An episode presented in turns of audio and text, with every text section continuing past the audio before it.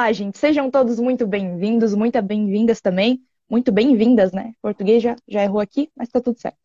Ao podcast Tributarista do Futuro, esse podcast que está no coração de vocês, que eu sei que está. Aliás, estava com saudades, tempos que eu não aparecia aqui também, né? Várias correrias aí do dia a dia. E estamos aqui de volta com o nosso episódio 76. E você, que caiu aqui de paraquedas, ou que é um dos seus primeiros episódios, que você está ouvindo agora ao vivo ou gravado, para que, que serve esse podcast? Você me pergunta. Pergunta para as Letícias, né?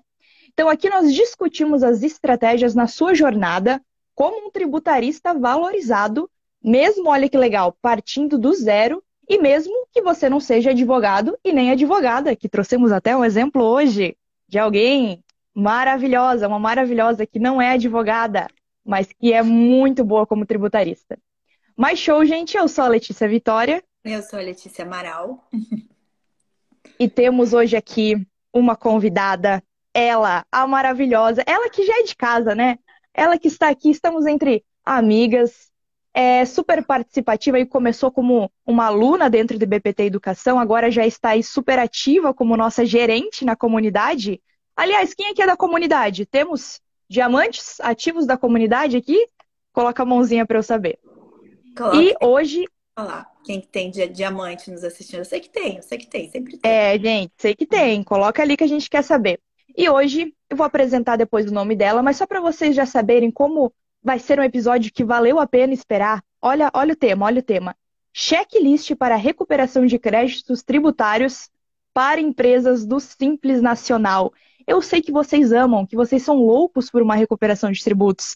Porque assim, a gente está fazendo uma live sobre outro tema que não tem nada a ver, sempre tem alguém no chat. E recuperação de tributos? E empresa, empresa do Simples? Quero saber como é que faz isso. Então, esse é para vocês, esse episódio. E como eu falei, nossa querida convidada, que já é de casa, ela, Helena Roberto. Se apresente para o pessoal, conte um pouquinho aí de, de você.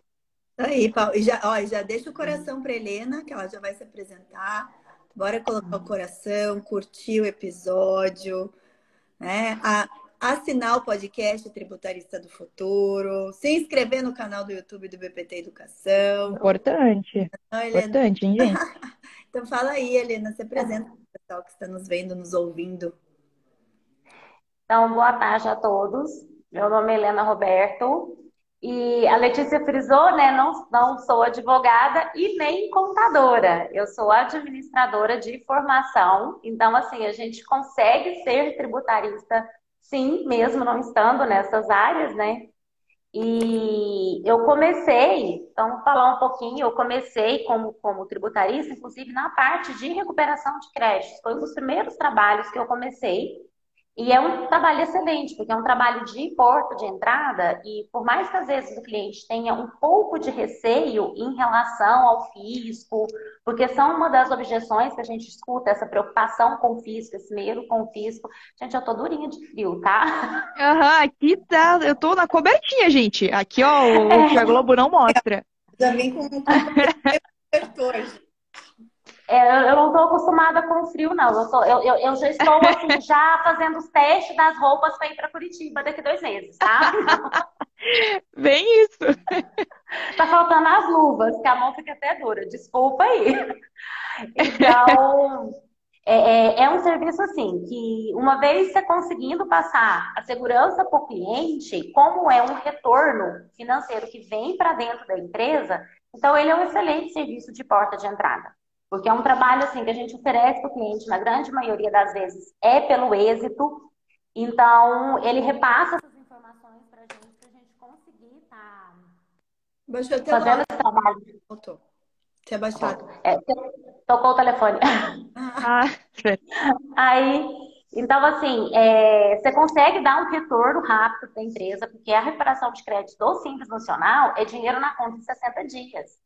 Então, assim, não só para o empresário, mas para a gente, como tributarista que exerce esse trabalho, então são horários rápidos. São horários rápidos, aí, então, é, é, como é 60 dias, não, não tendo problema nem nada, 60 dias o dinheiro está na conta, então rapidinho você recebe o seu honorário e integral, né? E integral, você Sim. não tem honorários parcelados, você tem honorário integral. Então, é um serviço altamente rentável. É o único. Não, eu brinco assim, eu comecei com esse, esse nos coloca dentro da empresa para a gente oferecer os demais.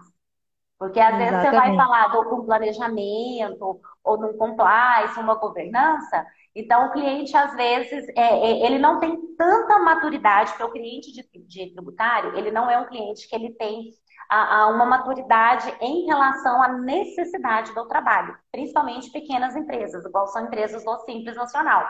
Mas a partir do momento que você coloca dinheiro no caixa da empresa, o que você oferece na sequência, ele pega, porque ele já tem confiança, a gente constrói uma relação. E é exatamente sobre isso que a gente vai falar mais para frente, né? Porque até um trabalho do próprio tributarista é trazer à tona a necessidade que o cliente nem sabe que tem, né? Isso é uma questão bem importante aí. Mas, Helena, você disse ali que é, trabalhava em finanças antes, né? Você sempre trabalhou com recuperação. O que, que você fazia antes? Como é que você hum. descobriu a, a recuperação, essa parte tributária aí? Eu era CLT, eu trabalhava em instituição financeira, então eu era bancária, e eu comecei a despertar um pouco mais para o tributário foi na pós-graduação. E aí comecei a estudar e tudo. Então, assim, os primeiros trabalhos eu fiz alguns cursos na, na área para pegar a parte de recuperação de crédito, são dos primeiros trabalhos executados. E, mas assim, não jamais imaginei, sabe? O tributário foi algo que eu jamais imaginei. Ainda não tinha encontrado. Ninguém gosta, né? É o patinho feio. Não, mas não é, acho que é bem isso. Não é, é falta de conhecimento também da área, porque a graduação não Sim. traz pra gente informações sobre, esse, sobre o tributário. Então, a gente tem essa matéria na faculdade, mas é algo assim, é, é, é muito pouco, sabe? É, é, é raso o É o básico, né? Básico do básico. É muito, acho que até menos do que o básico. E é algo assim que hoje a gente vê, eu falo que a parte de educação financeira, por exemplo, é algo que eles deveriam ensinar nas escolas, já na pré-escola. E o tributário uhum. também é algo que a gente devia entender. Gente, gente, a gente respira tributo a partir do momento que a gente nasce. E a gente não tem essa informação, a gente não tem esse conhecimento. Então, assim, acho que a gente fala de, de, de tributo, de finanças, é tabu. Uma das primeiras aulas que, que, do FTF que eu assisti, a doutora Letícia até fala que a questão tributária é bíblica. Então, ela vem antes ali que a gente tem, tem informações até na Bíblia sobre a cobrança de, de dos tributos, né? E hum. assim, a hora que você vai conversar a respeito, o pessoal já pega e já dá aquele entrave da, da sonegação. Ontem eu fui na prefeitura, abri um refis aqui, para poder fazer um refis de uma cliente, chegou uma pessoa lá ela tinha tido um problema, parece que tem um problema na negativa da empresa, na certidão negativa, e o cliente não aceitou a nota. E aí ela foi emitir uma nota pessoa física, só que ela não conseguiu cancelar a anterior. Porque não tinha erro na emissão. O problema foi só que o cliente não aceitou a nota da prestação de serviço porque ela tinha problema na CND dela. Ela tava, não tinha como emitir a CND. Gente, a mulher xingou lá tudo e começou a brigar porque eu vou dar mais dinheiro para essa prefeitura e tudo. E eu, e eu fiquei lá só escutando e pensando assim, falei, gente, mas nesse caso ela está errada, a empresa dela não está regular. Vem isso, então... e a pessoa por falta de conhecimento, né, de uma coisa que básica, uma super confusão. e ela tá lá até hoje, aliás. Se vocês forem lá, ela ainda está procurando a nota dela. É, e, e, com, e, com, a CND barrada, né? Daqui a pouco também não tem financiamento no banco, não tem nada, tá barrada, porque não tem CND. E a empresa que negou não, não pegar a nota fiscal dela tá correta. Porque assim, ela pode responder solidariamente, porque a empresa não está regular. Então, assim, então são questões que são interessantes. A gente, enquanto tributarista, a gente começa a conhecer essas informações. Mas assim, veio uma informação muito rasa que a faculdade passa. E na pós eu comecei a ver um pouquinho mais, mas só um pouquinho sobre gestão tributária, só um pouquinho. E aí eu comecei a me interessar, porque assim, a, a minha orientadora foi a minha professora de, de, gestão tributária, e aí a minha a, virou minha orientadora, ela pegou e falou assim para mim, Helena, por que você odeia tanto o tributário? Eu falei, não, eu não odeio, eu só sou inconformada. Eu pago tributo para quê? Eu pago tributo para me ter estrada, saúde, educação, infraestrutura. Se eu quero educação de qualidade, eu tenho que partir para uma escola particular. Estrada que tem infraestrutura boa, a gente paga pedágio.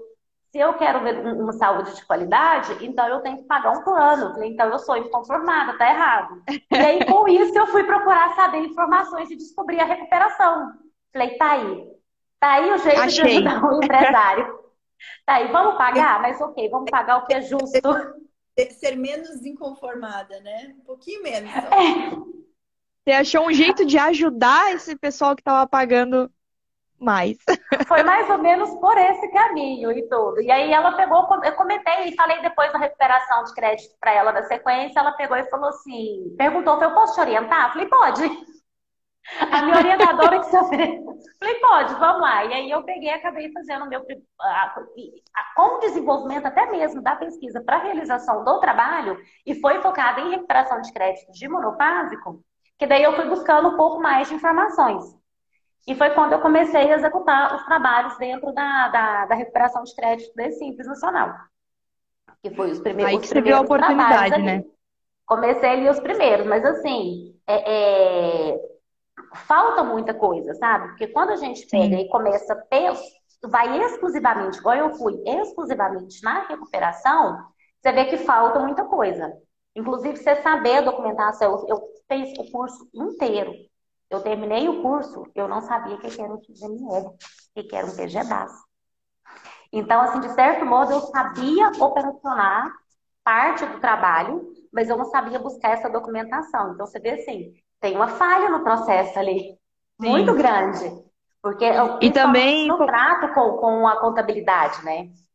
Sim, também como você falou ali, o, o, Brasil, não só na questão de gerir os impostos, mas na, na questão de ensinar sobre isso, é, eu ia dizer que é vaga, mas acho que vaga é uma palavra errada. Não existe ensino sobre isso, que até as pessoas, como você disse, que pagam para aprender sobre o tributário, ainda não conseguem. Se pega uma pós, uma, uma faculdade, tem bastante pessoas aqui, nossos alunos, que fazem é, pós em direito tributário e falam, poxa, sentir o teórico, mas e a prática? Como é que, como é que fica?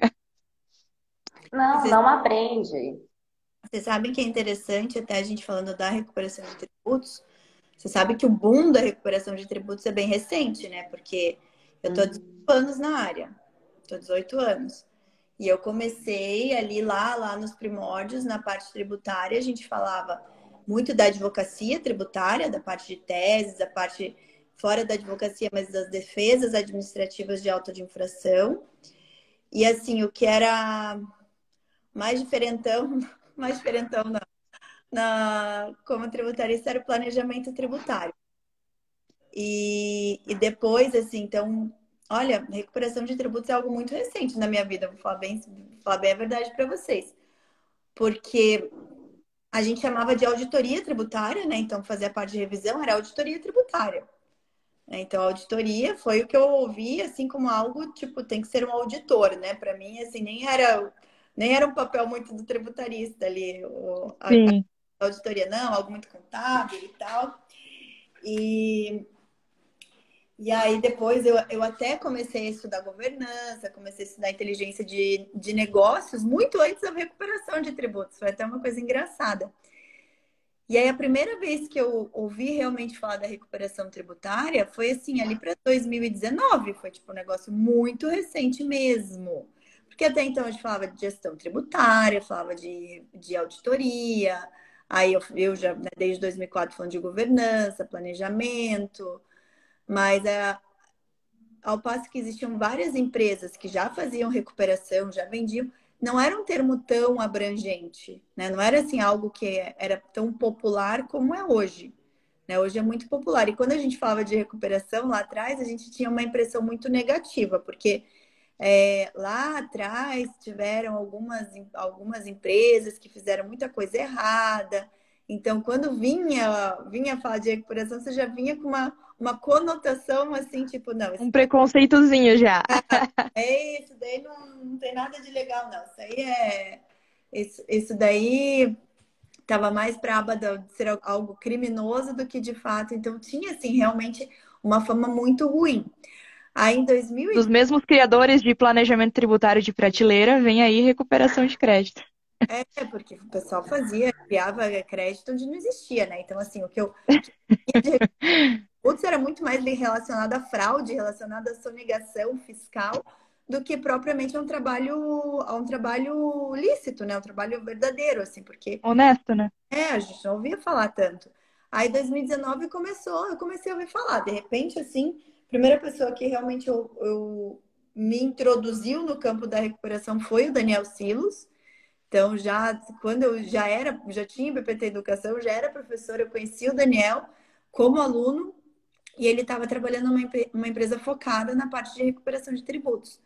E aí que eu fui começar a entender mais sobre recuperação tributária, porque até então era, então, você veja, está em 2022, um negócio super novo para está 18 anos na área, né? E não é que e não é que não se fazia, claro que se fazia, mas era mais realmente voltado a quem fazia auditoria, né? Era uma coisa que não era tão disseminada assim.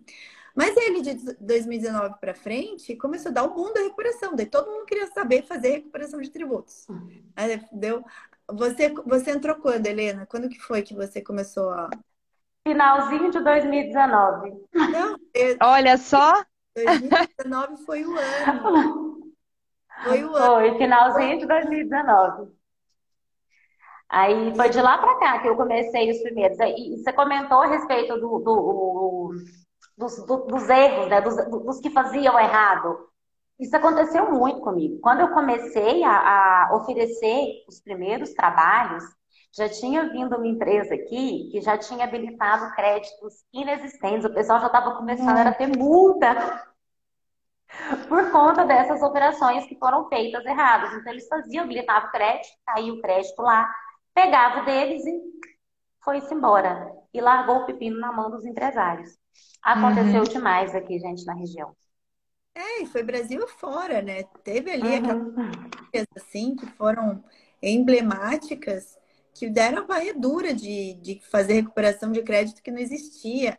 E daí pegar, fazer habilitação de crédito de terceiro, título da dívida pública. Você teve, assim, várias coisas, várias atrocidades que realmente deixaram, macularam esse campo.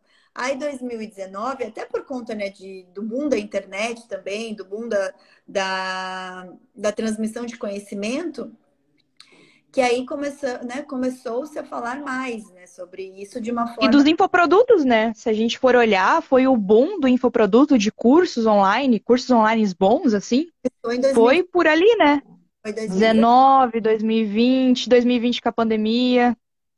2019. Não, não se falava muito também. A gente não tinha nem tanta informação quanto cursos hoje de qualidade, igual a gente tem hoje. Se a gente for procurar hoje, Sim. a gente tem. Inclusive, a gente tem no IBBP também a imersão que bem ampla, de vários. Fala do simples, exclusão do SMS, a gente tem vários aí.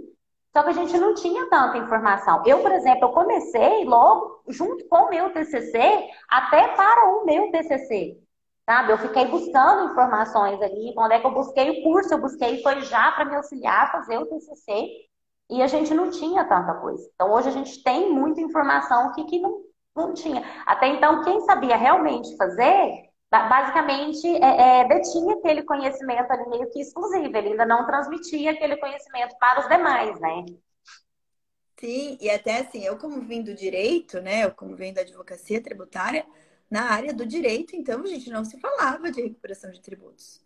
Olha, não tinha assim, fiz, fiz pós, é, participei de vários eventos na área tributária ao longo da minha vida. Não se falava disso. Não se falava. Se falava de tese tributária, se falava de planejamento, é, falava de consultoria, enfim, mas não se falava de recuperação. Eu estou falando, o boom da recuperação vem em 2019. Foi o ano assim que realmente veio o boom da recuperação e aí isso disseminou. E aí como, aí como eu já estava no projeto educacional, aí eu trouxe o Daniel até né, para o BPT Educação, porque ele já tinha esse conhecimento que eu não tinha. Né? Eu não tinha, não tinha esse conhecimento ainda tanto na recuperação. E aí a gente trouxe o Daniel e ele começou a falar, e a gente começou também a, a aprender muito com ele, a praticar muito com ele, e a gente viu que a recuperação, de fato, não, não apenas o Simples Nacional. A lícita, né? quando a gente fala, é, quando a gente aprendeu, enfim, né? Daí foi estudar, foi ver tudo certinho. Aí que a recuperação de tributos, de fato, era uma excelente porta de entrada, como a Helena falou, para você conquistar o cliente. Porque às vezes é mais difícil a gente ir lá e vender para um cliente, sei lá, uma consultoria tributária ou realmente um planejamento. Às vezes nem conhece tanto a fundo para poder estruturar isso. Então, eu, eu sentia, assim, no meu dia a dia, eu sentia uma, uma falta de ter um bom produto de porta de entrada para clientes que não me conheciam e que não tinham, às vezes, uma dor tão latente, né? Porque senão você batia na porta, ah, não, mas já tenho, já tenho consultoria tributária, ah, não, já tenho um escritório de advocacia tributária. E daí você não tinha algo tão latente. Então a recuperação realmente veio como um excelente carro-chefe de porta de entrada, né? De abre alas, assim. Daí, tanto que depois eu comecei a disseminar isso como o abre alas do tributarista do futuro. Porque a gente viu que daí, independente da empresa, você tinha um bom abre alas. Isso até para você uhum. começar o start na, na área tributária se tornou até mais fácil. Foi algo que a gente usou muito aqui na DAN, porque a DAN ela nasceu em 2020, história que nasceu em 2020. Então, a parceria com o Daniel Silos ali no começo foi, foi primordial aqui para o escritório. Ah, os nossos primeiros clientes captados aqui no escritório vieram pela recuperação tributária. E então eu vi assim que, nossa, realmente a gente precisa disseminar isso, disseminar o jeito certo de fazer, né? A, a prática correta. E, e aí que veio também a, a, a, demanda. Daí, quanto mais a gente se posicionava, vinha a tal da demanda, o pessoal querendo aprender a fazer recuperação. Por mais que né, ser tributarista não é apenas fazer, né, não envolve apenas fazer a recuperação tributária, mas realmente saber. Mas é uma parte importante, né? É uma parte importante, é um excelente abre-alas. E aí, para a gente falar hoje, eu acho que pegando até essa carona aí na, nesse excelente abre-alas que a gente tem com as empresas, a gente tem que ter em mente que mais de 90% das empresas CNPJs ativos do Brasil são empresas que estão no Simples Nacional. Então, a gente tem assim, um universo de empresas do Simples Nacional que às vezes nunca ouviram falar de recuperação tributária, que não sabem, e que às vezes estão pagando tributos a maior, muitas vezes estão pagando tributos a maior, e que poderiam ser beneficiadas por um, um trabalho de um tributarista que saiba fazer a recuperação tributária para otimizar né, aquela, aquele inconformismo da Helena, né? Porque pagamos tanto. Sim. E, da... e também é, um, é uma oportunidade, até porque, como a gente estava conversando, se nem se as pessoas que pagam para aprender sobre tributos e recuperação, uma coisa super nova, né? Não, não sabem tão bem, não sabiam tão bem, tem que se especializar muito. Imagina o cliente que não tem nada a ver com a linguagem de um tributarista, nada a ver com uma linguagem de tributos. Ele paga mas assim, ele não sabe falar sobre. Mas o que, que ele sabe falar sobre? Dinheiro. Dinheiro na mesa, então, até por conta disso, né? Que ele é um, uma grande oportunidade, porque, como a Helena falou, é um serviço que traz resultados rápidos, resultado dinheiro na mesa rápido. E você pode mostrar já para o cliente como é que vai ser o resultado final, né? É, Não, até questão de abordagem. Pode falar. Abordagem. Porque no início da recuperação você consegue mostrar para o cliente, por meio de um diagnóstico, quanto que ele tem de potencial de recuperação de tributos. Então isso facilita demais a venda do serviço. Né, Helena? E aí, Helena, você que está menos tempo, né? Você que está menos tempo, mas já está aí voando, né, como tributarista. Mas começou pela recuperação. Como que foi para você primeiro, né? Driblar essa primeira objeção porque a gente também enfrenta essa objeção, né? De às vezes ter, ter empresário ou ter contadores também que têm essa má impressão da recuperação. E para fazer a virada de chave para você realmente começar a, a, entrar na carreira de tributarista por meio da recuperação. Olha, assim, questão. A, a principal objeção que eu tive, fora a questão da, de outros trabalhos mal executados por outros profissionais, era com a contabilidade.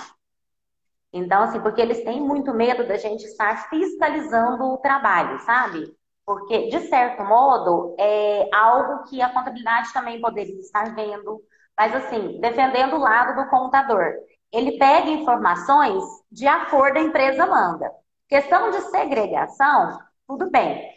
Mas, assim, a empresa manda a informação errada. Só que eles têm aquele certo receio ali de, de, de estar sendo fiscalizado. Mas, assim, o é...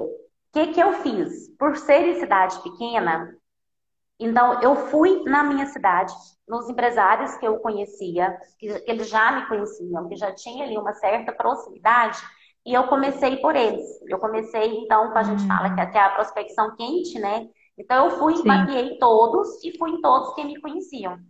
Porque esses empresários, eles viraram referência.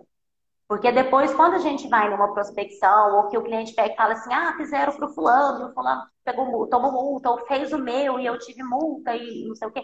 Eu, não, conversa com ele. Essa pessoa que eu fiz na empresa dele. Conversa com ele, porque daí assim a gente começa a ter um pouco mais de referência. E aí o pessoal acha que cidade pequena é difícil, mas cidade pequena tem essa vantagem, tem essa vantagem, porque se a gente começa com os clientes daqui, eles, a gente, eles são referência para gente, eles indicam, e aí a gente consegue Sim. fazer o trabalho muito, muito mais rápido. Inclusive, a gente, eu, eu vejo começar muito mais rápido. O que, que eu fazia? Tem uma cidade maior aqui do lado. Aí, o que, que eu comecei a fazer a hora que eu fui esgotando aqui na minha cidade? Eu começava a frequentar o local. A propósito, eu fui aluna da, da Ana Paula.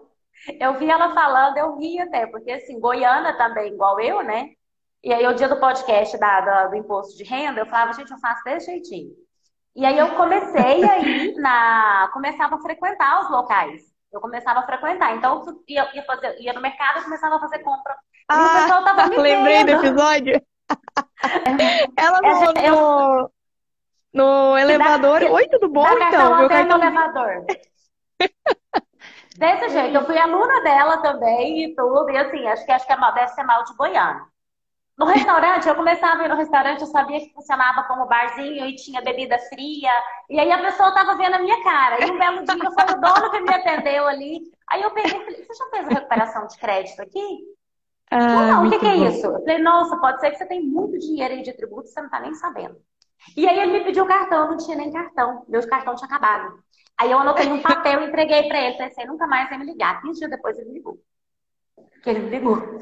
Então, assim, a gente tem que realmente falar. A, a. Eu tive outros momentos depois, eu já ir direto, já tentar a prospecção, mas eu já tinha referência, porque é sempre bom a gente ter uma referência assim. Ajuda bastante quando a gente já tem um cliente de referência, né?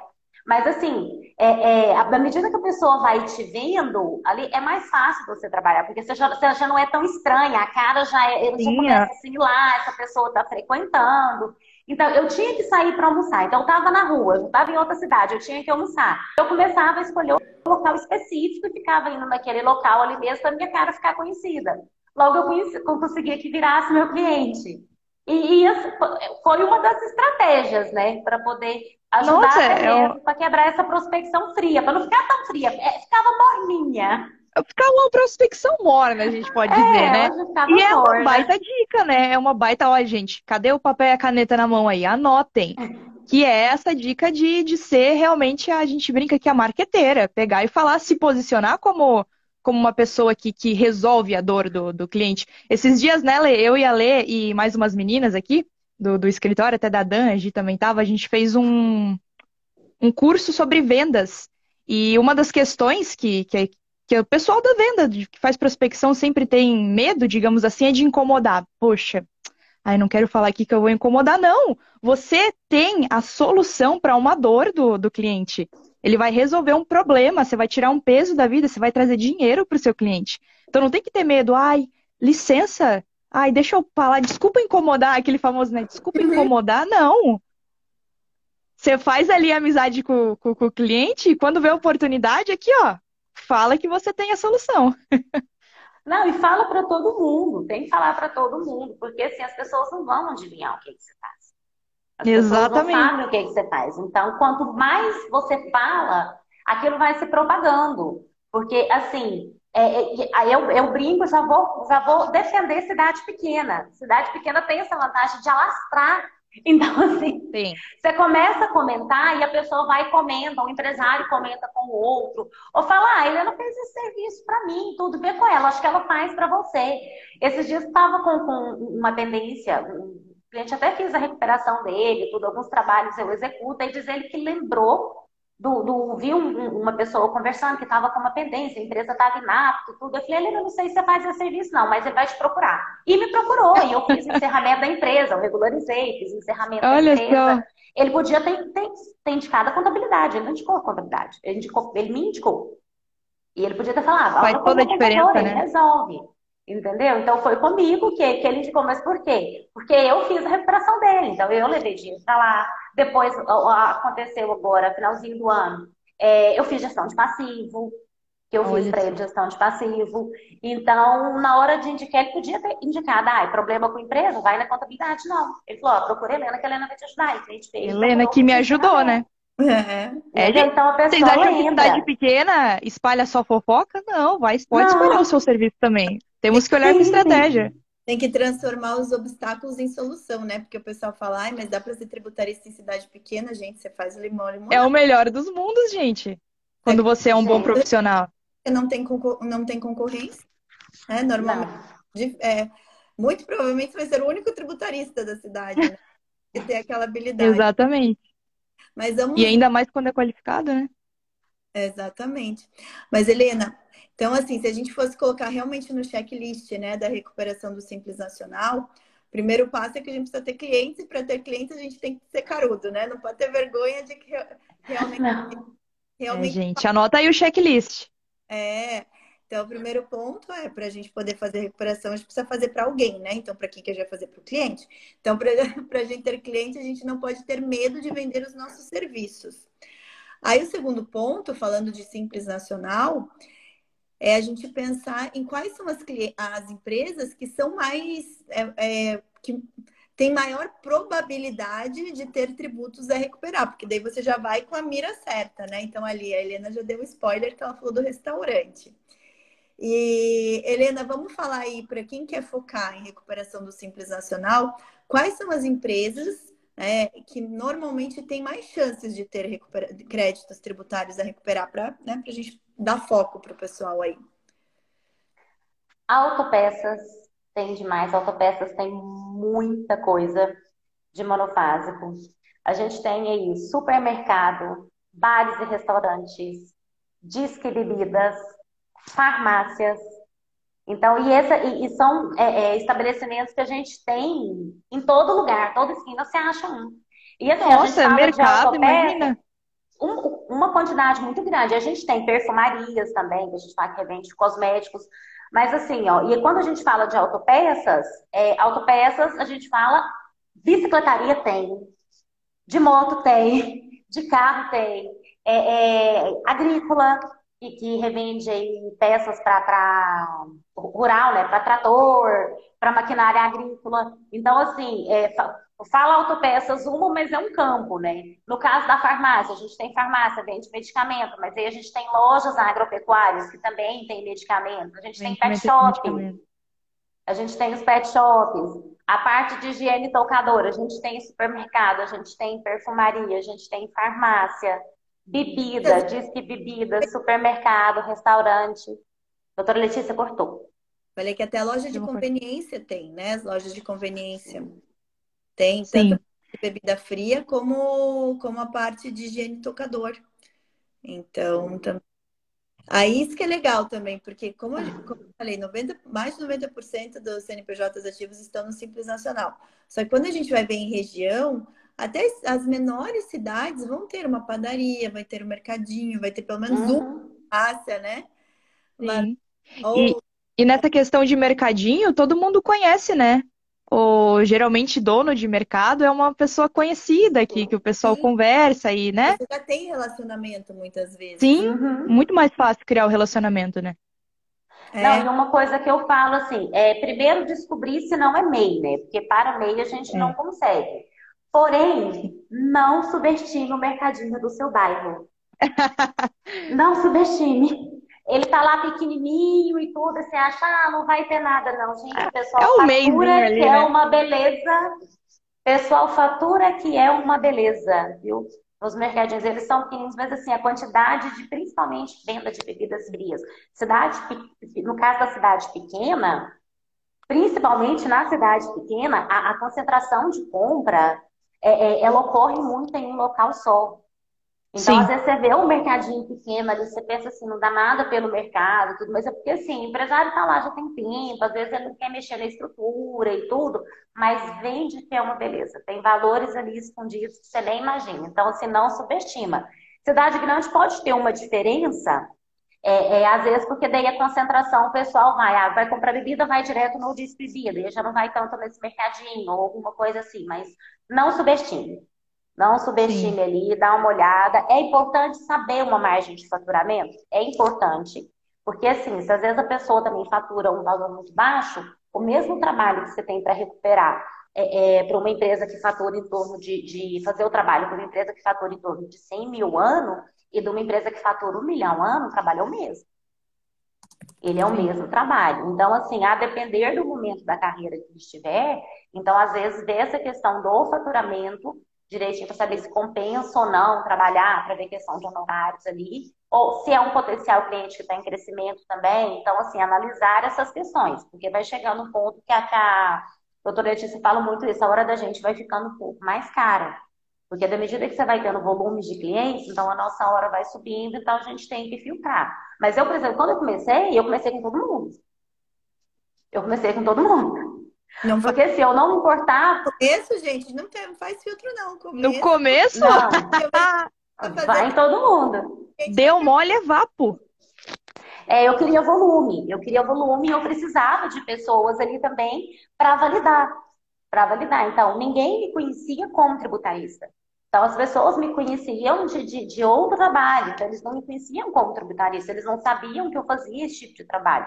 Na verdade, eles não sabiam nem ao menos que existia esse trabalho, que existia essa possibilidade. Então, eu precisava de pessoas, de clientes para validar. Então, assim, então foi todo mundo. Então, não importava o que fosse ali, se tinha ou se não tinha, porque teve os casos também de empresas da cidade que não tinham a recuperar. Mas aí eu repassei a informação, validei, tá aqui, a sua empresa tá ok, tudo já está sendo feito certo. Ou em outros casos, olha, eu não posso fazer a sua recuperação, mas porque a sua empresa está assim, assim, assado. Se a gente for mexer, você tem que pagar muita coisa, porque 850 produtos aqui que você vende, tá tudo como cerveja. Então, se eu mexer, vai te dar problema. Dar... Então, assim, vamos corrigir o cadastro? Aí eu vendi a correção do cadastro de produtos. Olha só, gente, é tudo questão de estratégia. Sim! É. Às vezes você vai com um propósito, mas você verifica que aquilo lá para recuperação, aquele cliente não é um cliente bom para recuperação, mas ele é um cliente bom para revisão, para gestão de passivo, é. para compliance de motos. Então, assim, isso que é interessante também começar com o trabalho da recuperação. E, e aí a gente. Então, assim, para a gente ir recapitulando em checklists, né, pessoal? Vocês precisam ter clientes, saber quais são os teus possíveis clientes. Então, a gente colocou aqui quais são os tipos de comércio. E aí é bem interessante que a gente tenha em mente. São comércios, tá? Normalmente comércio varejista, que, em que você, que você pode né, verificar se vende bebida fria, se vende higiene tocador, vende medicamento, vende autopeça, vende gás né, que são produtos que estão normalmente na seara do, do piscofins monofásico e que nem sempre as empresas e as contabilidades das empresas conseguem fazer a segregação correta, porque produto piscofins monofásico já vem com o piscofins recolhido. Então, daí quando chega ali para apuração do Simples Nacional, não se recolhe de novo. O certo é não se recolher de novo. E muitas, muitas empresas acabam recolhendo. Por isso que a gente faz o trabalho de recuperação. É bem essa questão aí, né? E também uma, uma coisa que a gente sempre traz aqui nos conteúdos é uma coisa do, do, do, do Formação de Tributarista do Futuro e do Edu, né? Que aquele negócio de agenda cheia não é um ser um tributarista de sucesso, ter agenda cheia, né? Uma vez cliente, sempre cliente, é o estratégico, que nem a Helena falou ali. É um abre alas, é uma porta de entrada para serviços onde você vai conseguir faturar, às vezes, muito mais que uma recuperação de tributos. Né? Então, sempre ficar de olho ali para ver se você pode oferecer algum outro serviço a mais, né? Não, e eu busquei o, o, o STF justamente por esse motivo. Porque Olha eu fui, que show! recuperei e tchau, vou embora. tchau, vou embora. O que, que eu faço depois? Sabe? E aí, assim, é, é eu, eu tinha, depois assim, eu fui mais, mais ou menos fazendo concomitando ali, já tinha começado alguns trabalhos também de consultoria financeira, e aí do consultoria financeira, da parte financeira, eu pensava, nossa, gente, eu pego, ajudo a empresa, começa a faturar mais e vem o fisco e leva embora. E aí, E eu na recuperação ali junto eu também, olha, gente, eu já tenho cliente e tudo, mas é possível. E aí eu só faço isso e vou embora. Então, assim, foi onde que eu busquei mais informação. Eu falei, gente, eu preciso de mais, porque você via que tinha uma oportunidade ali não explorada. Então, eu vi essa necessidade não explorada. E até então, veio, aí eu fiz um curso disso, eu fiz um curso daquilo, peguei cursos é, é, é explicados, assim. Mas, gente, tá faltando, tá faltando, precisa. E eu, aí eu, eu, eu brinco que eu fui buscar na fonte, né? Porque eu fui ver quem formava os meus professores. E quem formava os Olha meus professores só. era o IBQT. Pronto. Eu falei, eu vou beber da fonte. E foi quando eu comecei a seguir a doutora Letícia, sabe? Foi comecei a seguir e tudo. Então, assim, ó, eu comecei finalzinho de 2019, finalzinho de 2020, eu já entrei na turma da FTF, que eu entrei. E aí, quando foi em abril de 2021, eu pedi conta do trabalho. Porque Olha. eu tinha superado para mim ali o que eu ganhava no, como CLT, já tinha superado para mim, é, é, eu já tinha conseguido superar trabalhando por fora. Então foi um ponto que E eu uma- cheguei assim, eu tenho que ter uma opção. Ou eu continuo aqui e paro de, de, de, de exercer o meu trabalho como tributarista e tudo, ou eu peço conta e vou encarar. E foi o que eu fiz. E até fiz. uma questão que tu trouxe ali, eu lembrei, a gente teve mentoria dos alunos, que todo mês a gente tem, né, sabe? E aí um dos alunos perguntou, a maioria dos alunos que vêm para o FTF são como você, são CLT, e estão buscando uma independência de várias coisas, geográfica, mas principalmente financeira, e sair do CLT. Mas antes de sair do CLT, a gente tem que, que nem você falou, né, ter uns barrigudinhos em casa para alimentar. Não pode ser pegar louca e dizer vou sair sem saber quase nada e vou meter a cara ali, né? Mas como é que você conseguiu equilibrar o teu tempo para Helena CLT e Helena tributarista que faz recuperação de tributos?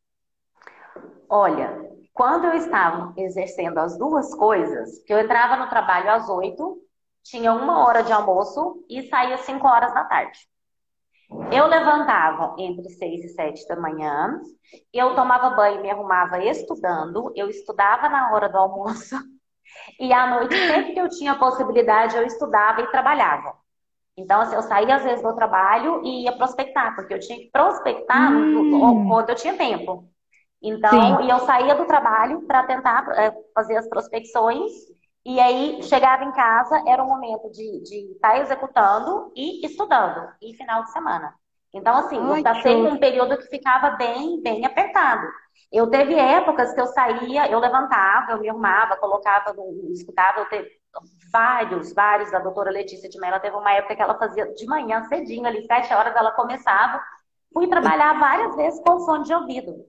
O que você falou, Lê? Cortou? Era o despertar do diamante que eu fazia as O despertar do Isso. diamante.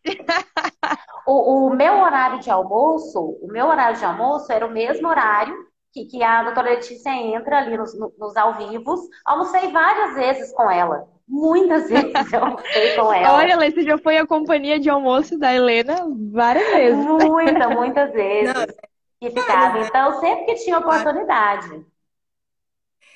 E Helena, e olha só, vamos aqui na, na questão da recuperação, é, fala assim, é um trabalho que você conseguiu, então você conseguia fazer sozinha, né? Você não precisava de equipe para fazer no começo ali, então dá para começar na recuperação sozinho.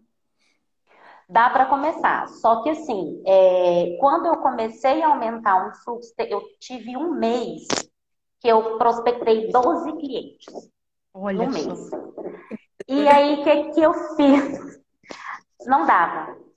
Não dava para fazer. Porque eu ia demorar muito para poder. Porque assim, você tem que. Você prospecta, e aí você tem que parar, você tem que executar.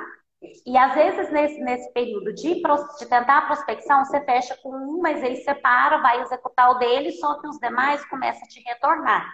Que foi o que aconteceu comigo. E foi onde que eu busquei parceria para execução, para o pro Hum, operacional. Porque aí foi, aí eu fui buscar parceria, porque daí ah, eu conseguia ganhar escala, porque senão eu não ia conseguir atender os clientes. Sim, exatamente, né? E aí, a Sozinha. partir deste momento, como eu consegui também um percentual bom da parceria e tudo, a partir desse momento, eu passei a, a- o meu parceiro executar. Porque senão eu não, não prospectava. E foi, eu já comecei na sequência, logo eu já estava entrando no STF, E aí eu já, já, estava vendo oportunidades ali com esses clientes que eu estava, e aí eu me virei mais no estratégico. E aí o estratégico eu mesmo fazer o estratégico e esse trabalho mais operacional o meu parceiro fazer. Hum, show. Aí você dividiu, você prospecção e ele para efetuar realmente ali a, o, é porque senão a gente não ganha escala. A gente não ganha escala. E é o trabalho assim, quanto mais operacional o trabalho, é... ele requer atenção, ele requer tempo, mas ele não requer tanta estratégia que nem outros trabalhos dentro do tributário. Sim. Então, por isso, operacional. Então, assim, a, até essa vinda da, da, da Rafa agora para poder estar tá me ajudando, a intenção já é essa, do escritório mesmo, fazer essa parte de operação mas aí eu vou ter uma pessoa especialista aqui dentro, que está estudando. Vai demorar um pouquinho ainda, mas ela já está começando para poder fazer. É, é, já pensando em trazer aqui até mesmo por conta de parceiros que têm trago essa demanda para mim. Então, eu vou conseguir remunerar uhum. melhor o, o parceiro, fazendo aqui mesmo, mas assim, é, é, a gente tem que optar. Nesse caso, foi, tem que optar. Ou a gente ganha escala, e para mim o mais interessante era ganhar escala, era trazer mais clientes, mesmo que eu recebesse um valor menor, já que eu não estava executando, eu recebia um valor menor, do que se, se eu deter todo o trabalho comigo, eu fazer tudo, então eu fazer o operacional, eu fazer a prospecção, eu fazer a entrega, tudo, só que eu não ia ganhar não escala. Não os clientes, né? Exatamente, ia... ficar nos pouquinhos clientes ali. Então, e, e eu acho que até uma questão e é uma questão para a gente encaixar já no checklist. Lembra quando a gente trouxe aquela, aquela parte de saiba o seu preço, o seu valor hora? O seu uhum. valor hora começou a subir. E você percebeu que, poxa, meu valor hora ele está muito alto para ser alguém que operacionaliza, né? Preciso, acho que vale mais a pena eu pagar alguém para fazer isso do que deixar de conseguir prospectar os clientes, né? Mas sabe o que é um ponto bem legal que eu acho que, como tem muita gente que está começando agora, e a gente está trazendo essa questão da recuperação. Ah, essa, essa jornada da Helena foi interessante porque, olha só, ela começou. Então, antes dela ser aluna do FTF, ela já estava começando a fazer recuperação de tributos. Ok. Mas foi, um, foi uma porta de entrada para ela como tributarista, inclusive, para ela entrar na carreira de tributarista e a ponto dela poder largar o CT. Né? Então, assim, para quem está começando, às vezes é legal olhar saber, poxa, posso começar com algo menor, né, com algo pontual, que de repente ali o primeiro trabalho, o segundo trabalho eu vou conseguir rodar o trabalho inteiro, vou fazer, né? Vou deixar um pouquinho a questão da escala de lado para aprender a fazer o trabalho, rodar o trabalho inicial, para daí, ok, entendi como que é o processo. A hora que eu for começar a ganhar escala, eu terceirizo a parte operacional, ou contrato alguém do meu time, mas eu já entrei na área tributária, eu já já não estou mais do zero e já estou conseguindo monetizar a minha carreira como Sim. tributarista. Então, eu acho que isso é bem legal, né, Helena? E aí, Helena, acho que um, uma, outra, uma outra coisa que também o pessoal fala muito e é legal a gente falar de, no checklist, ferramentas. Então, na parte da recuperação, nós temos documentos que a gente precisa ter do cliente e ferramentas. Vamos começar a falar de documentos. Quais são os documentos principais que você que a gente precisa para operacionalizar o trabalho de recuperação para a Simples Nacional, seja de início, pelo menos para a gente ter um diagnóstico, né, para saber se o cliente vai ter ou não valores a recuperar, e depois, se ele tiver, quais são as ferramentas que vão ser importantes para a gente poder rodar o trabalho todo. Como que você lida? Olha, lida, lidou, lidava, continua lidando com isso? Ó, to, todo, todo trabalho de recuperação de crédito, do simples, a gente precisa do PGDAS. Porque é dentro do PGDAS que vai trazer para a gente as informações ali em relação à segregação. Então, assim, a gente pode utilizar o, o, o extrato ali do Simples Nacional, o PGDAS, com Sintegra. A gente pode utilizar ele com o SAT, porque tem alguns estados que ainda usam aquela maquininha SAT. Tem o, o então, PGDAS XML, PGDAS Integra, PGDAS com SAT, é, o PGDAS com a nota fiscal eletrônica ali, o, o, do consumidor, que tem uns que a gente pega, que, que vem os, os cupomzinhos fiscal. Então, assim, são vários documentos, então sempre o PGDAS. PGDAS a gente precisa, porque ele, inclusive, um, um, uma forma até rápida da gente verificar ali de pronto se aquele, se aquele cliente já é um potencial cliente, é, você pedir esse PGDAS para o cliente, que ele extrai ele, inclusive, mais fácil do que as notas fiscais, do que os, os XMLs. Então, às vezes, é um documento mais conhecido dele. Tem casos que a gente pega e olha nele, você vê que não tem nenhum tipo de segregação. Porque tem empresas que têm alguma segregação ali, que a hora, hora que a gente olha, ele, ele tributa a receita integral. Tem algumas que já faz a segregação, então tem um percentual ali que já não está tributado. Mas eu, eu pego várias empresas que está integral. Você já bate o olho, você já vê. Peraí, é, tem monofásico nessa empresa. A empresa tem monofásico. É um supermercado, é um, um, um disco bebida, alguma coisa, você já pega o PJDAS e olha, não tem nenhum tipo de segregação. Ali você já sabe que tem. Ali já dá para resgatar alguma coisa. Tem. O que a Helena está dando é, é algo que né, ensino também os alunos, porque é muito fácil. O PGDAS é o extrato, né? É o PGDAS é o programa gerador do DAS. O DAS é o documento de arrecadação do Simples Nacional. Para que você consiga calcular o valor do tributo você tem o teu programa que gera o extrato, né? Pegar o faturamento do cliente, é, vai pegando todos os dados necessários para fazer o cálculo dos tributos. No extrato, no PGDAS, é, que é o programa gerador do DAS, a contabilidade consegue gerar um você pega o extrato, você vai ver lá, vendo que o cliente ele tem produto. Você vai ver se ele tem, ele segrega no PGDAS, porque daí tem tabelinhas, campinhos diferentes em relação a produtos monofásicos e produtos de substituição tributária. Se ele não tem esse quadrinho, se está tudo lá como se fosse tributado é, normalmente, você já sabe que ele não está segregando, ou seja, ele está recolhendo muito tributo a mais. Então, já é o primeiro indicativo ali para falar que aquele cliente tem créditos a recuperar. Segundo indicativo, às vezes ele separa, tem lá, segrega. Só que você vai comparar com o volume de faturamento dele, vamos pensar que é uma distribuidora de bebidas. Distribuidora de bebidas, quase que 100% do faturamento dela tem que ser monofásico, porque tem muito comércio de bebida fria ali. Se você pega ali e apenas 10%, 20% do faturamento está segregado, fala, oh, tem coisa errada aí. Então, tem alguns indicativos ali que você já consegue ver se a empresa está recolhendo ou não de forma correta, só olhando o PGDAS. Então, às vezes é mais fácil, só olhando o PGDAS você já consegue ver se a empresa está ou não está. Essa é uma forma, né, Helena? Teve, tem outra forma que acho que até a Ana que ensina, a Ana Paula, que ela fala, pega, vai fazer uma compra no estabelecimento e pede, compra um produto monofásico e pede o cupom. E pede a nota. Eu já fiz Olha isso. Só. Vocês acham que a Helena ela ia cestar só para se divertir? Jamais. Ela já estava olhando um possível cliente. Eu nem bebo. Ai, me dá uma cerveja aí, eu quero ver um negocinho.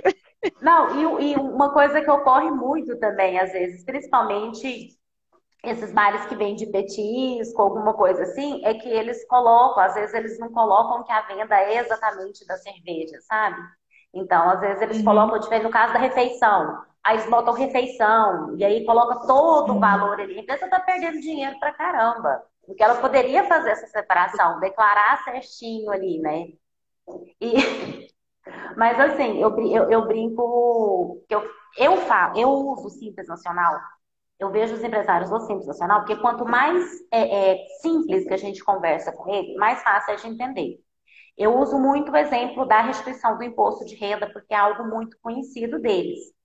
E aí eu nunca vou, no início, hoje eu já me apresento como tributarista. Quando eu comecei a fazer recuperação de crédito, eu nem sabia que eu podia ser uma tributarista, tá? Então, assim, no início da recuperação, eu falava, ah, eu faço recuperação e tudo. Hoje não, hoje eu já eu me apresento como tributarista. Só que antes de me apresentar como tributarista, qualquer empresário que você pegar e puxar um papo da seguinte maneira, fez, nossa, questão da carga tributária nossa é muito grande, né? Você paga um imposto aqui? Pronto, você quebrou o gelo, a pessoa já te fala, porque ela já te fala um monte que paga. E aí já tá, e assim, você já consegue puxar um, uma linha de raciocínio ali com eles um pouquinho, e aí você já fala, aí assim, por mais que na cabeça da gente, a gente já pensa assim, você paga muito porque você quer. Mas isso já explica. Só, você paga muito porque você paga errado.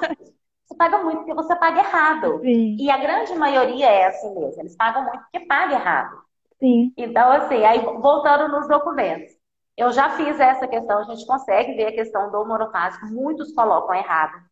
principalmente em bares. Bares é muito, muito frequente você pegar e ver eles não colocarem lá separada cerveja, refrigerante, água. A água é um exemplo ótimo. Todo mundo acha que a água é tudo igual. No tributário, a água não é tudo igual. A água é bem diferente no tributário.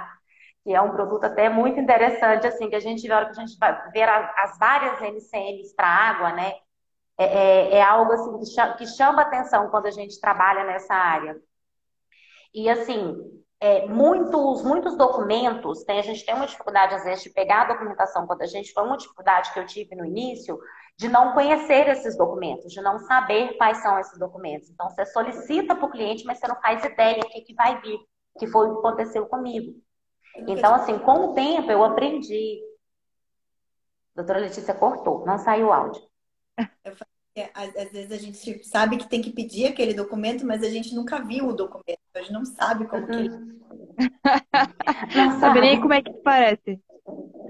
Então, assim, é, é, depois que a gente começa a aprender, e uma coisa que eu falo super importante, é a gente pedir a, a procuração para que eles gerem uma procuração para a gente dentro do ECAC, para a gente mesmo buscar essas informações, ou certificado digital, então, assim, acho que dentro dessa lista de documentos ali para recuperação de crédito, então, incluir ou certificado digital ou a procuração. Certificado digital acaba sendo melhor porque a gente consegue extrair os XMLs com certificado digital. No meu estado, é uma realidade que eu tenho aqui e no Distrito Federal, que a gente consegue puxar os cinco últimos anos. Tudo dentro do site da Secretaria da Fazenda. Em outros estados isso não acontece. A gente depende, às vezes, de algum programa. E no caso, a CIEG, entrando já no, na parte que a doutora tinha perguntado dos programas da CIEG, com a, as, a chave de acesso, a gente consegue puxar um número maior. Uma outra dica: pegar o telefone do pessoal do sistema emissor de nota fiscal, ligar para eles e solicitar. Porque tem documentação que é complicada a gente pegar. E não adianta ficar em cima do cliente, porque o cliente não sabe que documento é esse. Eles não estão acostumados, eles estão acostumados a receber guias. E para evitar também, em alguns casos, quando você tem uma contabilidade parceira, a gente consegue essa documentação, mas às vezes você não tem uma contabilidade parceira ou o contador está com volume muito grande, não consegue separar essa documentação para te mandar.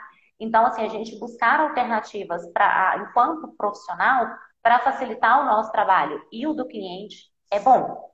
Então, assim, entra em contato com o sistema, pede para o sistema, já pede a procuração ou certificado digital, já puxa esses documentos, porque, assim, básico é XML de saída e PGDAS.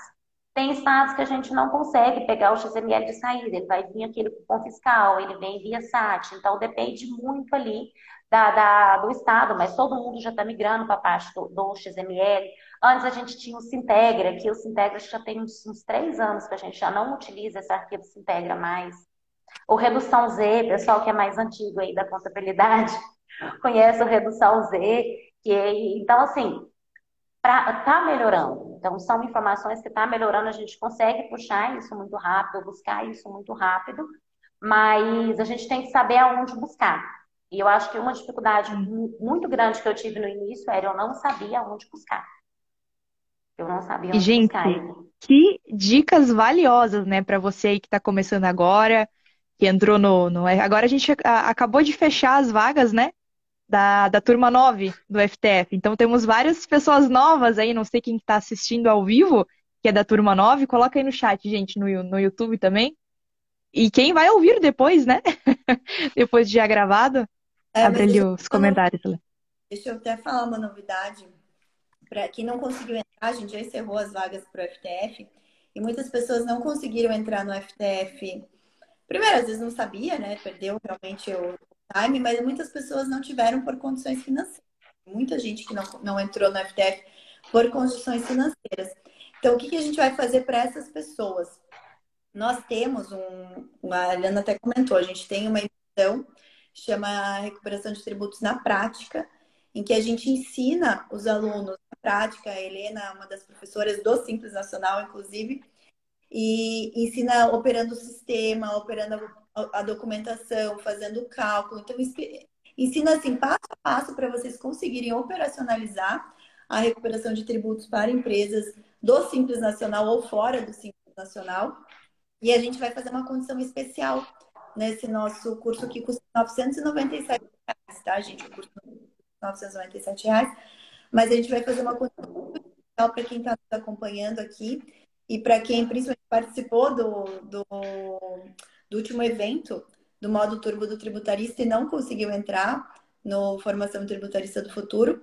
Então a gente vai fazer uma condição. Eu deixei aqui no chat do YouTube o link do grupo VIP. E depois eu vou colocar também nos meus stories, tá? Para vocês poderem entrar no grupo VIP e, e participar dessa, dessa condição promocional. A gente vai liberar essa condição promocional fora semana que vem na outra, tá? Então, vocês vão ter que ter um pouquinho de paciência, mas a gente vai liberar na outra semana, na semana do dia 30 de maio. A gente vai liberar essa condição. Então, até lá a gente vai estar divulgando, né, para quem quiser. Então, é, quem está nos acompanhando e que queira trazer outras pessoas também para aproveitar essa super condição, já fazer uma condição inédita no recuperação de tributos que a gente nunca fez, tá? Com uma realmente vai valer muito a pena para vocês poderem quem está iniciando para vocês de fato ingressarem na área tributária e conseguir os prospectar, conseguir executar o trabalho para os primeiros clientes de vocês e assim vocês também já irem monetizando né, a carreira de Sim. vocês na próxima turma do FTF, para daí vocês fazerem exatamente como a Helena fez. Então, ela começou a monetizar com, com, a parte da recuperação e depois ela entrou no FTF e daí foi conseguir né, a, crescer ainda mais na carreira de tributarista dela, com pegando aqueles clientes e introduzindo novos serviços ou prospectando é, clientes para outros serviços mais estratégicos. Mas sabendo que a recuperação de tributos, de fato, é, é uma porta de entrada excelente, uma forma que vocês têm para monetizar já, começar a monetizar a carreira de vocês como tributaristas. Então, a gente vai fazer essa super condição aí no, no, na nossa imersão em recuperação tributária, recuperação de tributo, recuperação de créditos tributários na prática, tá? Então, entrem ali, eu deixei fixado, tá? Mensagem fixada ali, deixa eu fixar. E, pessoal, não sei se você colocou aqui também no, no Instagram. E quem tá no Instagram, manda no, no direct da Lê, porque eu tô sempre olhando também. E aí fala, ah, eu vi a live, eu tô interessada, quero entrar no grupo VIP, porque tá no YouTube, né, o link. Aqui acho que a gente não consegue jogar. Se, se jogar aqui, tem que sair da live, aí também não dá certo. Então chama lá no, no, no direct, que aí eu já tô olhando ali também, te passo o link do grupo VIP. E também uma das coisas que as pessoas hum, não é a principal, né, mas é um grande atrativo, é quando a gente diz que o tributarista pode sim, pode sim ganhar no mínimo 10 mil por mês. E esse é um serviço de abre alas. Então a gente está falando de ganhar 10 mil por mês ou por contrato até com recuperação de tributos. Dentro dessa imersão, com vários professores, aqui Helena, uma das grandes professoras que está lá, vários outros professores convidados, é, a gente te mostra as estratégias também para prospectar, estratégias de prestação de serviço realmente, que você pode sim garantir teus 10 mil por contrato. Então é um trabalho aí que vale muito a pena você investir. Então, se você é daqueles lá, poxa, não consegui dinheiro suficiente ali para entrar no FTF, tenho muito interesse sim, queria já estar tá praticando, como a lei disse, monetizando até o que você vai conseguir agora com recuperação de tributos é o que você vai pagar o FTF lá na frente, às vezes, né? Então, manda ali no chat, que a gente já te coloca no, no grupo VIP. Tira suas dúvidas também que você tenha sobre a imersão. Isso aí. O próximo. Pode falar, doutora. Não, eu só concordei com a Lelê, pode falar, Lelê. É. Eu ia falar assim, que em relação ao processo de venda, porque o processo de venda ele só ocorre de duas formas. Ou você resolve uma dor, ou você oferece um benefício. E a recuperação Exatamente. é o benefício. Então a gente já começa oferecendo um excelente benefício para o cliente, que esse benefício já vai ali, a gente já consegue atrair como cliente então, assim, ele já vê o nosso trabalho com outros olhos, e aí depois, com isso, a gente ainda vai conseguindo trazer benefícios e resolver dores, né? E, e começa com a recuperação, porque quando a gente entra no FTF, a gente passa a ter uma visão ampla. Aí você vê, assim, um mundo, um mar de oportunidades dentro do tributário. Então, Sim. assim, parte para monetização ali, porque é um trabalho, sim, muito rentável, a parte de recuperação de créditos. E começa isso, já vai fazendo uma base de clientes, que daí na próxima turma do. Na próxima turma Ligando. do FTF, na próxima turma do FTF, você já vai ver que você já tem uma base de clientes e aí vai descobrir o mais de oportunidades que o tributário pode oferecer para a gente. Exatamente. Sim, gente, ó, coloca isso no último, a gente estava fazendo checklist, né? A última parte do checklist é essa. quer aprender mais sobre isso, a gente tem como te ajudar. Tem um baita treinamento aí para ti. É, e ali a gente também tem, a gente oferece para vocês algumas parcerias com sistemas, né, para poder agilizar aí parte do trabalho. Então, quem entrar no curso também vai ter acesso a esses descontos de parceiros, tá? Para vocês poderem otimizar o trabalho de vocês, poderem acelerar o trabalho de vocês. Então, vale muito a pena justamente para isso, para você começar, dar o teu pontapé inicial na tua carreira, começar a monetizar. E de fato, só com... eu falo que a carreira tributária é tão maravilhosa, né, que se a gente foca só em um serviço, a gente consegue rentabilizar bem só com o serviço. Mas o grande segredo é a gente conseguir explorar o máximo. Mas só, se a gente quisesse focar só na recuperação, dá sim para você faturar 10 mil por mês só com recuperação. E para Simples Nacional. Inclusive, hoje de manhã, eu acho, eu estava vendo uma sequência de stories do Anderson Souza, e o Anderson é focado também em ensinar recuperação, né? E aí ele estava falando, olha a maravilha da recuperação do Simples Nacional. Ele mostrou ali um trabalho que ele estava executando para uma empresa do Simples que gerou um crédito pequeno. Gerou um crédito de 8 mil reais. E de fato, 8 mil reais recuperação de tributos é muito pouco, né? É um crédito realmente pequeno. Ele falou, mas olha só, se a gente consegue fazer esse trabalho e consegue ter um, um percentual de honorários de 30%, porque no Simples Nacional a gente consegue, né, para rodar esses trabalhos, consegue aí 30% até 40% muitas vezes uhum. de honorários, né, de percentual de honorários. E ele falou, citou o exemplo de 30%. Pô, 30% desse volume já dá mais do que 2 mil reais. Então faz a conta, né? Se a gente conseguir, são empresas pequenas do Simples Nacional com pouco volume de crédito, se a gente consegue cinco no mês, já dá os 10 mil. Né? Então, Sim. assim, tanto pra, pegando assim, empresas pequenas do Simples Nacional, pequenas com poucos créditos, faturando aí cinco clientes com percentual de 30% já chega nos 10 mil. Então é possível, claro que é possível. Eu falo, a gente fala assim que a gente ajuda a chegar nos primeiros, porque a gente sabe que é ilimitado, né? O tributário ele te Sim. dá uma ganho muito expressiva. Mas para início de carreira, o que você tem que fazer é ir atrás dos seus clientes, rodar os trabalhos. E, e, tem que ser faca no diamante aqui também, tá, pessoal? Não adianta. Na recuperação, você também tem que ser faca no diamante, você tem que ir para ação, você tem que realmente aprender e aplicar para você conseguir chegar nesse nível, né? Porque não adianta nada a gente só ter o conhecimento, aprender e ficar ali de bracinho cruzado achando que, que o cliente Sim. vai bater na porta. Vai bater na porta. ou batendo em dois clientes ali, levar um não na cara e achar que não é para não é si, né? Você não nasceu para ser tributarista.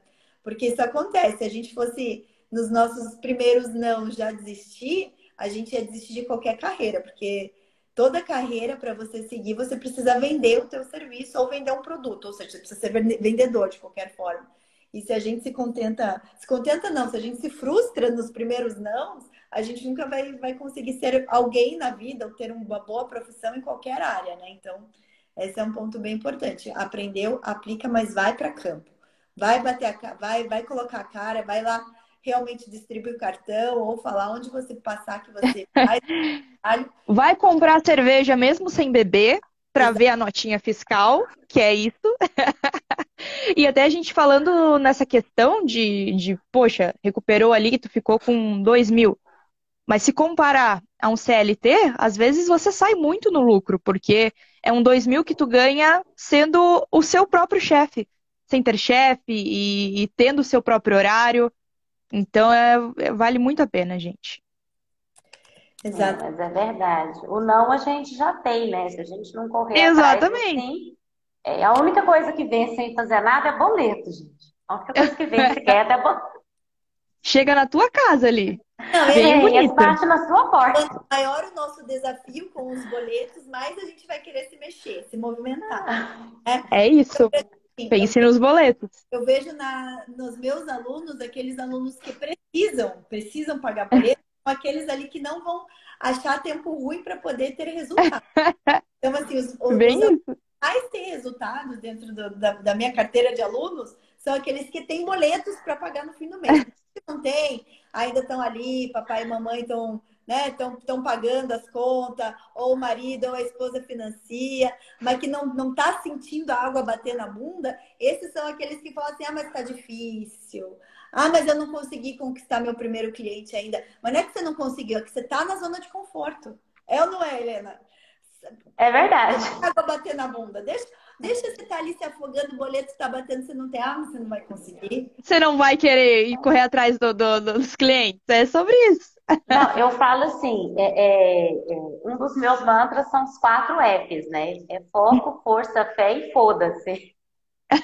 Então, é, eu, eu, fui aluna da Natália Cury, sabe? Eu, sou pra... é, eu também, eu também sou. Eu, eu sou, eu então... da jornada, a jornada da descoberta. Então, o último, gente, é esse. O último F na hora que você vai pensar assim, realmente, igual ela fala, tem uma frase que ela fala, que vergonha não paga boleto, mas é sério. Se a gente importar com o que o pessoal está falando, importar que está sendo inconveniente, ficar com medo de tomar Sim. um não, ou igual eu que escutei várias vezes, você é louca, como é que você vai largar o seu emprego? Você é doida. Eu escutei isso várias vezes. Então, assim, a gente tem que ligar o último F ali mesmo e correr atrás do sonho da gente, ir tentando. Vai vir resultados mais rápidos para uns, mais demorados para outros. Cada um tem o seu time ali. Mas, assim, é, é, a gente correr atrás mesmo, porque senão. Se, carreira tributária não para, a gente tem que estar estudando o tempo todo. Ah, eu sei tudo sobre recuperação de crédito? Não, eu não sei. Eu estou constantemente buscando conhecimento, buscando me aprimorar, buscando outra, outros tipos de recuperação real do presumido, outras possibilidades. Então, assim, a gente não pode parar. Porque quando a gente para, que a gente estagna, no nosso caso, principalmente como tributarista, a, a, a gente acaba ficando obsoleto. E rápido, né? Porque a carreira de tributário, se a gente não está se atualizando constantemente, a gente, a gente desatualiza assim, ó, em questão de, de, de um mês, fácil. uma semana, a gente já está desinformado, desatualizado. Exatamente. Bem isso aí.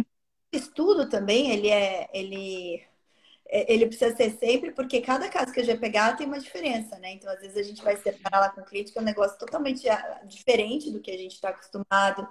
É o que a Helena falou, às vezes vai mudar a legislação, você tem que estar atualizado. Então, é importante, é, a gente não consegue parar de estudar, porque senão realmente a gente vai ficar para trás. Ainda mais no Brasil, né, gente? Estamos falando é. de leis é. e tributos dentro do Brasil. Por hora útil, né? Então, as normas tributárias sendo editadas a cada hora útil, mais de duas. Então, realmente é bem desafiador. Mas eu só quero fazer aqui um disclaimer é, que é importante. Os alunos do FTF já têm o curso de recuperação como bônus, tá, gente? Então, por favor, se você já é aluno do FTF, você não precisa comprar o curso de recuperação. Sim. Agora, se você não é aluno do FTF, aí entra no grupo VIP, sim, porque vai valer a pena, você vai vai conseguir dar o teu start aí como tributarista pela recuperação é. de, tá? Com um valor assim muito, muito, muito abaixo do, dos principais ali players de mercado e a gente dá assim um, Nossa. Né, um, um conteúdo bem, bem aprofundado mesmo para vocês. Então, e ó, para finalizar para você aí, você, você que tá me ouvindo aqui, eu sei que você sabe que eu estou falando com você nesse momento, que tá em cima do muro, que você fala gostei, eu acho que eu vou chamar a Lê ali no direct para ver como é que é esse, esse essa imersão, para ver se é legal mesmo. Mas não sei. Olha, porque eu quero entrar. Tem gente que fala assim, né? Eu quero entrar no FTF, aí eu queria guardar dinheiro para FTF, não quero gastar dinheiro agora.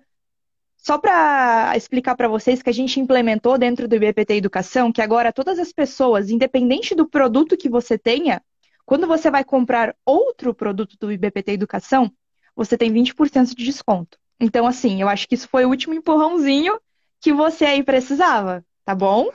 Vamos deixar aí já guardado, então. Se não é. for agora, não vai mais. Não, e é, e é, legal, porque daí se você entra no, no Recuperação agora, quando você for entrar na FTF, você ainda vai ter 20% de desconto para entrar na FTF. Vai ter o desconto, entendeu? Então, vale a pena.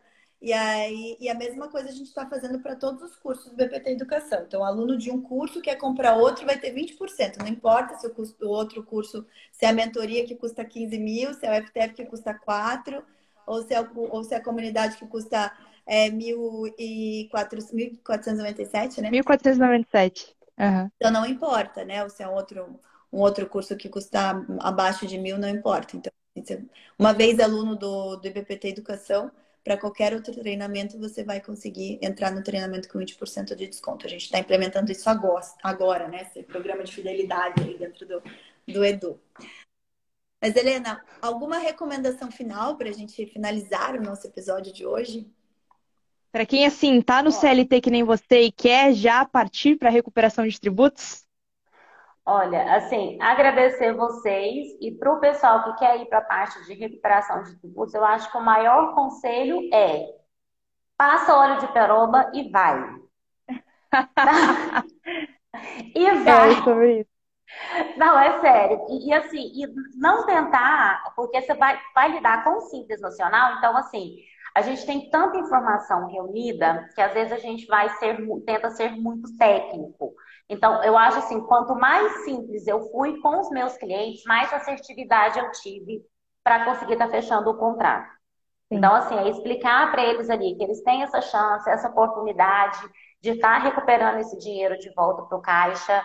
Então, assim, é um, um, mar azul ali ainda, por mais que a gente tenha muita gente fazendo, a gente já tem informações aí, tem que tem, é, é, é está mais divulgado, né? Igual o doutor Cristian falou, hoje em dia está mais divulgado do que era antes, mas ainda assim tem muito mercado. Tem bastante uhum. mercado. Então, tem muita oportunidade. Então, o não você já tem. Então, vai atrás do seu cliente, corre atrás, que você vai ver que vai ter retorno sim. Vai em busca do teu sim, né? Vai em busca do teu sim. Vai é. do teu sim. Importa quantos nãos você vai receber antes do sim. O sim vai chegar no momento certo. Vai chegar. Sobre isso? da sua persistência, né? e é isso, gente. Obrigado aí para quem estava ao vivo com a gente até agora, que, como a Helena almoçou com a gente, né? Não ainda. Nem eu! então, tá na nossa vez de almoçar. Ai, e Helena, foi ótimo esse episódio. Tenho certeza que você aí tocou o coração de várias pessoas que passaram pela mesma coisa, estão passando pela mesma coisa que você, buscam os mesmos resultados que você. Obrigada e acho que nos vemos em julho, né? Já nos vemos em julho. O spoiler, spoiler do Mundo FTF. Não, é, esse encontro de julho vai ser muito legal. Vai ser muito legal. Vamos tirar muitas fotos. Vai ser icônico. Esse vai, vai ficar para a história. Como o primeiro, né? O primeiro sempre vai ficar para a história. Primeiro Mundo FTF, gente. Olha só. Mas que bom, Helena, obrigada, obrigada aí por toda a tua participação dentro do IPT Educação Inclusive, da, no nosso, como nossa gerente da comunidade tributarista do futuro, é, como professora do curso de recuperação de tributos, muito bom. Tenho aí um, um orgulho enorme de tê-la como minha mentorada também, né? Então, muito bom ver todo o seu crescimento, toda essa evolução. Eu sei que é só o começo, né? Sempre falo isso, eu sei que é só o começo, que tem muito fruto ainda para colher. E a todos que ficaram conosco também quero agradecer. Quero falar para vocês, né, que a gente está no Spotify, que esse episódio vai para o Spotify na quinta-feira que vem. Então, não deixem de assinar lá o nosso podcast Tributarista do Futuro no Spotify, porque vocês já têm. Quantos, Lili? 75, né? Episódios. Esse é o episódio número 75. Esse é o Deixa eu ver. 76. Gente, é muito episódio. Dá pra maratona. É um, um, curso, uma imersão é, ali. Já, já tá um curso lá, né? Porque. É. De grátis. De grátis ainda, né? Grátis, exatamente. Então, tem muito conteúdo bom ali para vocês maratonarem. Tem outros conteúdos ainda falando de recuperação de tributos. Vocês podem também complementar esse episódio com outros episódios de recuperação. E eu quero ver todo mundo tendo resultado aí na carreira como tributarista, né, gente? Por favor, por favor. Primeiro passo que vocês têm que dar, depois de ouvir esse episódio, é entrar no grupo VIP, tá? A gente vai deixar na descrição aqui do, do vídeo no YouTube. Vamos deixar na descrição do episódio no Spotify. E também vou deixar nos nossos stories, tanto do BPT Educação como do Tributarista do Futuro, para vocês ingressarem ali na lista VIP, tá bom?